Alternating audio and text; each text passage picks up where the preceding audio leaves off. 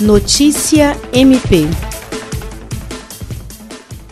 o Ministério Público do Estado do Acre realizou nesta quinta-feira, 14 de maio, o segundo webinar Colóquios Virtuais, conferência online ao vivo que dá continuidade a uma série de capacitações para membros e servidores da instituição, promovidas durante o período de teletrabalho adotado em razão da pandemia do novo coronavírus. A abertura foi feita pela Procuradora-Geral de Justiça Cátia Rejane de Araújo Rodrigues e trouxe o tema Direito Penal e Saúde Pública, reflexões em tempos de pandemia, palestra ministrada pelo Procurador de Justiça do Ministério Ministério Público do Estado do Paraná, Fábio André Guaragni. Kátia Rejane destaca que a palestra brindou com a discussão acerca de um tema atual e necessário para esse momento de crise e que, dia após dia, a instituição tem buscado caminhos para enfrentar as situações impostas por esta pandemia.